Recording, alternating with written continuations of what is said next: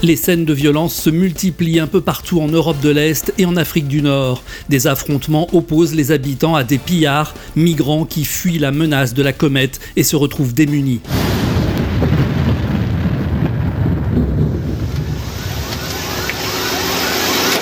Face à cette situation, de nombreux pays dits sécurisés annoncent leur intention de se retirer de l'accord de Paris. Cet agrément, signé en marge de la COP 21, prévoyait que tous les signataires prendraient en charge les migrants, puisqu'à l'époque personne ne savait précisément où tomberait la comète de Colm.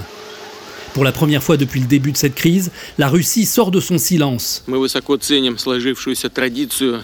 Dans une déclaration commune avec le président chinois Xi Jinping, Vladimir Poutine précise que la Russie et la Chine n'accueilleront désormais que des forces productives volontaires.